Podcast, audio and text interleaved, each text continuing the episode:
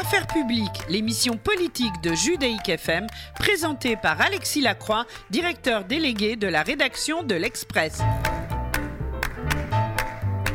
Jean-Pierre Chevènement, bonjour. Bonjour. Bienvenue en ce vendredi matin au micro de Judaïque FM.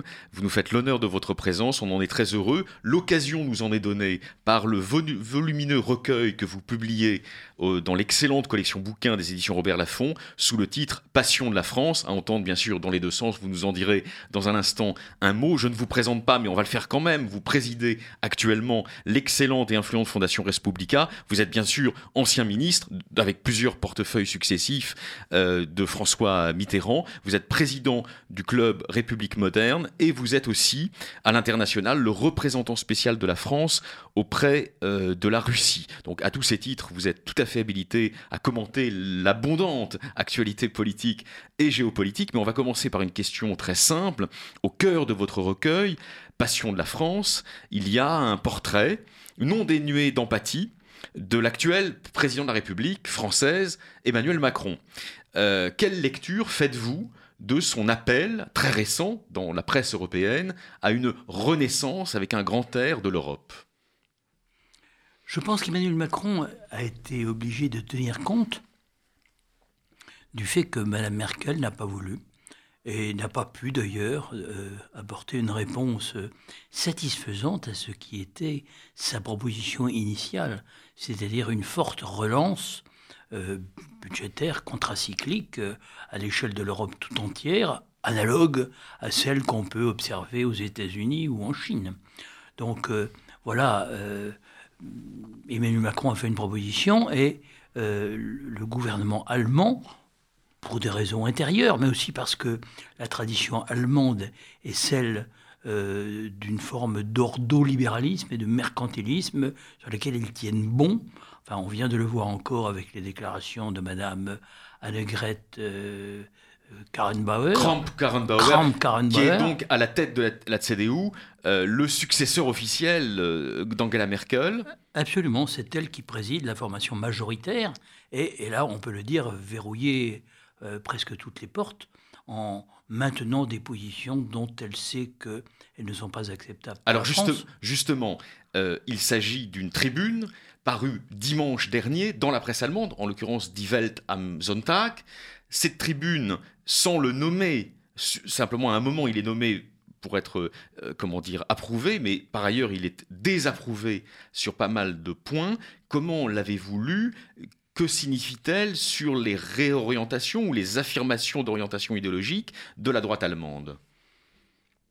Elle manifeste une euh, euh, crispation euh, de la droite allemande sur... Contre Macron? Contre Macron? Pas forcément contre Macron, mais une réaffirmation euh, de sa ligne traditionnelle, c'est-à-dire le refus de tout transfert financier à l'échelle de l'Europe. Et je, pense que c'est une erreur de la part des conservateurs allemands, car l'Allemagne a beaucoup bénéficié de l'Europe. L'Europe lui a permis de se réunifier pacifiquement, elle a permis l'élargissement qui la met à nouveau en position centrale, on peut même dire prépondérante. Donc euh, l'Allemagne devrait euh, prendre soin de l'Europe et de la santé de l'Europe. Or, il s'est créé en Europe de très forts déséquilibres depuis l'entrée en vigueur de l'euro. Je prends ce simple exemple. La production industrielle allemande a augmenté de 36% la production industrielle française a baissé de 3%. La production industrielle espagnole et italienne a baissé de 15 et de 16%. On voit donc qu'en réalité, il y a des forces divergentes qui s'exercent au sein de la zone euro et non pas, comme on le pensait, des forces convergentes. Cela mérite quand même une analyse, un diagnostic et puis une ordonnance, des mesures. Et le fait que Mme Annegret Kramp-Karrenbauer elle n'est pas la chancelière, mais elle est quand même la présidente du parti CDU-CSU, euh, tiennent une position aussi fermée par rapport aux propositions qu'avait faites euh, euh, le président Macron. Cinq jours avant. Cinq jours avant, mm. et que notamment elle réitère cette demande qui n'a aucune chance d'être jamais acceptée d'une mutualisation du siège permanent de la France au Conseil de sécurité et qu'elle revienne sur une disposition des traités, à savoir la localisation à Strasbourg du Parlement européen, tout cela euh, n'est quand même pas euh, signe d'une grande ouverture. On, va passer bien sûr à d'autres sujets, mais quand même encore un mot sur cette tribune émanant de la nouvelle chef de, la CDU. Cette idée justement qu'il faudrait reconcentrer à Bruxelles les activités du Parlement européen au détriment donc de la capitale de, l'Alsace. Qu'est-ce que vous en pensez? C'est une atteinte directe à la France? Ben, C'est une euh, méconnaissance de ce que stipulent les traités. Et je dirais qu'alors qu'on fait beaucoup d'efforts pour nous rapprocher de l'Allemagne, le traité d'Aix-la-Chapelle, le projet de statut euh, pour euh, la collectivité dite européenne euh, d'Alsace, alors qu'il n'y a pas de land européen de Bade-Württemberg hein, ou de Sarre. Donc on fait beaucoup de gestes et en échange, il n'y a pas de réciprocité. Ça, ce n'est pas bon, car l'Europe doit tenir sur un équilibre franco-allemand. C'était d'ailleurs l'engagement le, que le chancelier Adenauer avait pris vis-à-vis de Jean Monnet en 1950. C'est donc une vieille affaire. Et il me semble que euh, certains milieux allemands, pas tous, parce que je fais les distinctions nécessaires, euh, tous les Allemands ne pensent pas de la même manière, même au sein de la CDU, euh, CSU, et puis le SPD, c'est encore autre chose. Lui-même est d'ailleurs divisé. M. Scholz est aussi dur que M. Schäuble. Mais par contre, les anciens dirigeants du SPD euh, étaient certainement plus ouverts. Et le président de la République, euh, Steinmeier, est certainement plus francophile et plus soucieux de maintenir cette relation particulière qui a permis la construction européenne. Donc voilà, l'Allemagne, elle est là il faut s'en accommoder. Ce sont nos voisins, ce sont nos cousins germains. Euh, euh, mais en même temps, c'est difficile de les faire bouger. Ils bougeront très lentement. Et il faut intérioriser dans notre politique étrangère l'idée qu'on ne fera pas bouger l'Allemagne très vite. Alors justement, euh, vous signez Passion de la France. il y a d'ailleurs de nombreux passages qui sont consacrés à notre voisin et à notre partenaire d'outre-Rhin. Qu'est-ce que vous pensez de l'idée, avancée notamment par le président de la République française, de souveraineté européenne vous enthousiasme-t-elle Est-elle à l'origine aussi de votre décision d'y consacrer un colloque de votre fondation euh, au mois prochain? J'aimerais qu'on s'entende sur les mots. Vous trouvez que c'est encore vague? Hein, Parce que qui dit souveraineté euh, dit souveraineté populaire. Il faut bien qu'il y ait un peuple qui exerce la souveraineté. Or, il n'y a pas de peuple européen. Ce n'est pas moi qui le dis. C'est le tribunal constitutionnel de Karlsruhe, le tribunal allemand, qui, a, je dirais, qui est l'autorité en dernier recours pour l'interprétation des textes et des traités, notamment, euh, signés par l'Allemagne.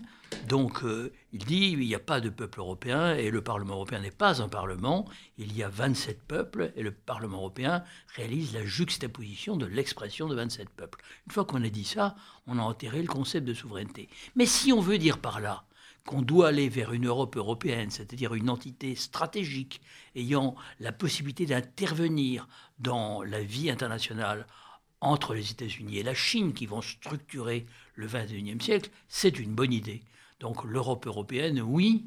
Souveraineté européenne, je suis beaucoup plus réservé parce que ça introduit l'idée qu'il pourrait y avoir une sorte de supranationalisme ou de post-nationalisme, qu'on pourrait faire une construction en dehors des peuples qui serait non démocratique. Votre colloque, donc le mois prochain, en avril, fera entendre ces nuances que vous émettez, ces bémols. Alors, nous aurons comme toujours recours à des experts variés, venant d'horizons politiques différents.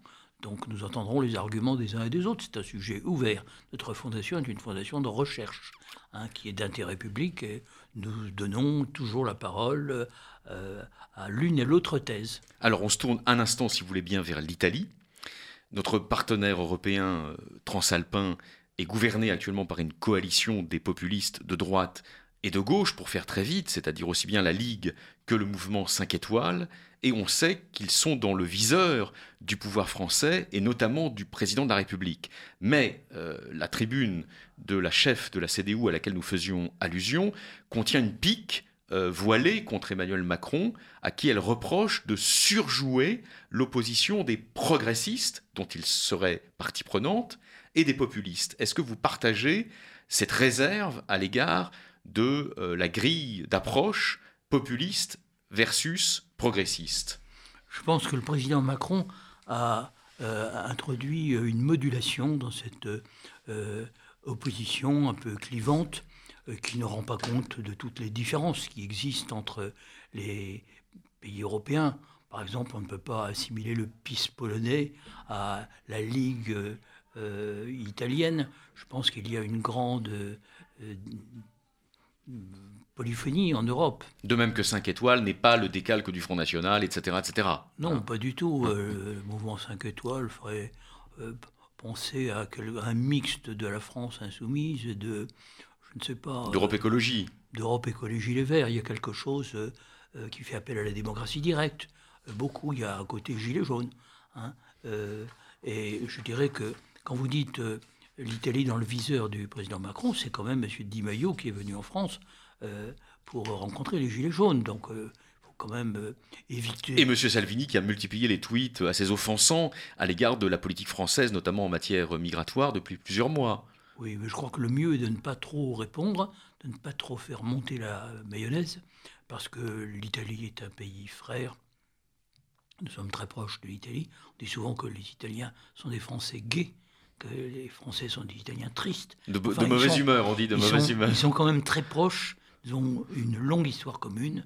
Il y a des malentendus, quelquefois, mais je suis partisan de chercher à les dissiper chaque fois qu'ils se présentent. Alors, dans le petit buzz, dans le petit landerneau politique français, euh, depuis quelque temps, on s'interroge sur votre euh, appréciation du président de la République actuel, Emmanuel Macron. Certains parlent même de, la macronophilie de Jean-Pierre Chevènement, donc ça on ne va pas le commenter. En revanche, dans le livre, dans Passion de la France que vous signez ces jours-ci, il y a effectivement un portrait d'Emmanuel Macron qui est non dénué d'empathie et où vous saluez sa virtu. Alors virtu, c'est un mot euh, de, la Renaissance, de l'Italie de la Renaissance, qui signifie à la fois courage, chance, euh, audace. Qu'est-ce qui est audacieux aujourd'hui chez Emmanuel Macron dans sa posture européenne Alors, je fais cette observation pour dire qu'il a fallu beaucoup de détermination à Emmanuel Macron pour être, euh, euh, d'abord pour créer son mouvement, être candidat, et puis en définitive l'emporter en faisant turbuler le système. Donc, euh, détermination ou culot? Ah, Détermination, parce que le culot, c'est l'affaire d'un moment. Détermination, ça demande une volonté euh, longuement ourdie. Et je pense que Emmanuel Macron, à certains moments, euh, a pu s'interroger. Bon, il, a, il, a, mené à bien cette première affaire. Mais il l'a fait au nom d'un mot d'ordre en même temps. Je suis à la fois de droite et à la fois de gauche, qui ne permet pas le dépassement. Enfin, alors là, je vais vous citer du Jean-Pierre Chevènement, discours de Vincennes, 9 septembre 2001. Vous déclarez aux Français, hein, vous parlez aux Français, chers compatriotes, il existe un autre chemin que celui qu'on nous propose, une autre voie que celle où piétine depuis des années une droite et une gauche aujourd'hui à bout de souffle. Et vous ajoutez, on dirait du Macron avant l'heure, hein, la bipolarité a eu un sens, jadis j'y étais, mais aujourd'hui elle n'en a plus. Et vous ajoutez, vous finissez, le pouvoir pour le pouvoir, là, et le mal, c'est par là que la démocratie dépérit, etc., etc. Oui, je crois que. Vous, vous avez renié ces, ces phrases Pas du tout, non, non, c'est tout à fait juste. Je pense que les Français, d'ailleurs, se sont peu à peu détournés des deux partis devenus interchangeables, ou presque interchangeables, dès lors qu'ils avaient pris les mêmes engagements, qu'ils suivaient au fond la même politique. Donc on voit la montée des abstentions sur euh, deux décennies, on voit la progression des partis extrêmes, et les partis dits de gouvernement, en 2017, ils font le quart de l'électorat. C'est-à-dire très peu de choses. Hein. Et évidemment, euh, Emmanuel Macron a, eu cette idée, alors je ne sais pas où il l'a trouvée, peut-être euh, il l'a trouvée chez moi, mais il a eu cette idée qu'on euh, pouvait faire turbuler le système. Et il l'a fait, ce n'était pas absolument évident. Cela dit, il y a une différence entre l'approche qui était la mienne et la sienne, c'est quand je dis qu'il y avait au-dessus de la droite et de la gauche la République, qu'il fallait bâtir une alternative, et qu'on ne pouvait pas en rester sur une simple opposition droite-gauche ou un compromis qui mêlerait un peu de droite, un peu de gauche. Il fallait ouvrir d'autres perspectives. Alors justement, Jean-Pierre Chevènement... Je suis dans la synthèse. Hein. c'est la synthèse, pas à la François Hollande, mais à la Jean-Pierre Chevènement. Mais justement, vous lui proposez au président de la République, dans Passion de la France, votre nouveau livre, vous lui proposez un autre en même temps, dans le cadre d'ailleurs de l'échéance européenne, des élections, mais même au-delà. Vous, lui dites au fond, ce qu'il faut trouver maintenant, c'est les moyens à la fois de renforcer la nation France et de construire véritablement l'Europe politique. Pour beaucoup de gens, ça n'est pas compatible. Je pense aux souverainistes notamment. Vous êtes dans un dépassement du souverainisme actuellement? Je crois qu'il ne faut pas opposer la nation et l'Europe. Je pense qu'il faut concevoir l'Europe dans le prolongement des nations, faire une Europe qui tienne compte du fait que les gens ont une histoire, veulent la prolonger, sont tout à fait disposés à la prolonger ensemble. C'est-à-dire qu'on ne doit pas opposer la nation hein, à l'Europe. Euh, et l'opposition entre nationalistes et euh, européistes, par exemple, n'a pas de sens. Euh, il faut concevoir une Europe qui s'appuie sur la démocratie, qui vit dans les nations. Car le sentiment d'appartenance est d'abord national, n'est pas européen. Or, le sentiment national fonde la démocratie, permet la démocratie, permet à une minorité d'accepter la loi de la majorité, parce qu'un jour, elle espère devenir majoritaire. Ça, c'est possible dans le cadre de la nation. Ce n'est pas possible dans le cadre d'une Europe de 500 millions d'habitants dont on ne connaît pas exactement les frontières, qui est quelque chose de très mouvant. Mais cela distingue votre voix, disons, à l'intérieur de la famille politique des eurosceptiques. Cela vous distingue très nettement d'un Nicolas Dupont-Aignan, par exemple, qui serait plutôt, lui, sur une opposition systématique de la nation et de l'Europe. Oui, moi je suis un euro-réaliste. Je ne me définis pas comme un eurosceptique. Euh, je suis pour qu'on parte des réalités. Euh, et en même temps, je ne suis pas du tout contre l'Europe parce que je pense que, bien évidemment, à l'échelle du siècle à venir, nous avons besoin d'une Europe à géométrie variable, reposant sur la volonté des peuples, mais euh, qui nous permette de tenir euh, la dragée haute quand même aux États-Unis et à la Chine, hein, dans la puissance montante, et ce qui est le grand facteur explicatif de tout ce qui change aujourd'hui dans le monde. Changeons un tout petit peu de sujet. Nous sortons donc d'une longue euh, séquence politique marquée par les manifestations des, Gilets jaunes, des revendications d'ailleurs qui, pour certaines, sont parfaitement entendables hein, sur le plan social et, fiscal notamment. Mais il y a eu des dérapages. Il y a eu donc l'attaque très récemment d'un temple maçonnique à, à, Tarbes par des Gilets jaunes. Il y a eu aussi les injures proférées à l'encontre de l'académicien Alain Finkielkraut, vous attendiez à ce que cette violence populiste surgisse si vite, euh, sous la forme de l'antisémitisme notamment, de l'antimaçonnisme, des rangs des Gilets jaunes? Écoutez, il y a une violence en France qui me frappe depuis plusieurs années, avant même le mouvement des Gilets jaunes. Euh, on l'a vu s'exprimer euh, dans l'affaire de Notre-Dame-des-Landes, les zadistes. On l'a vu s'exprimer en d'autres circonstances contre les policiers, dont deux policiers qui ont été euh, attaqués, alors même qu'ils étaient dans leur voiture, leur voiture incendiée, ça aurait pu très mal se terminer. Et on voit que des policiers, des pompiers, des gendarmes sont attaqués euh, euh, quand ils s'aventurent un peu dans des zones qu'on considère comme interdites, parce qu'il y a aussi des dealers qui tiennent leur terrain. Donc cette extrême violence et ce mépris de l'ordre public, cela me choque depuis longtemps et il fallait certainement euh, euh, réagir.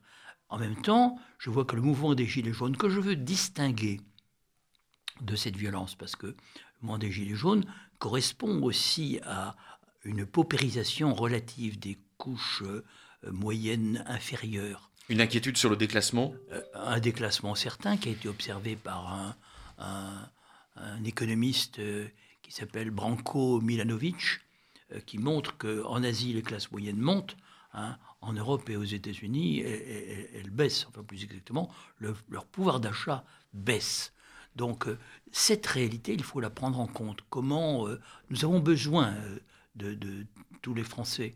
Et les Gilets jaunes font partie des Français. C'est une catégorie de citoyens comme, comme les autres. Je les ai rencontrés à travers des barrages. J'y ai reconnu beaucoup les électeurs qui m'avaient fait confiance jadis. Hein, ce ne sont pas pour moi des extraterrestres.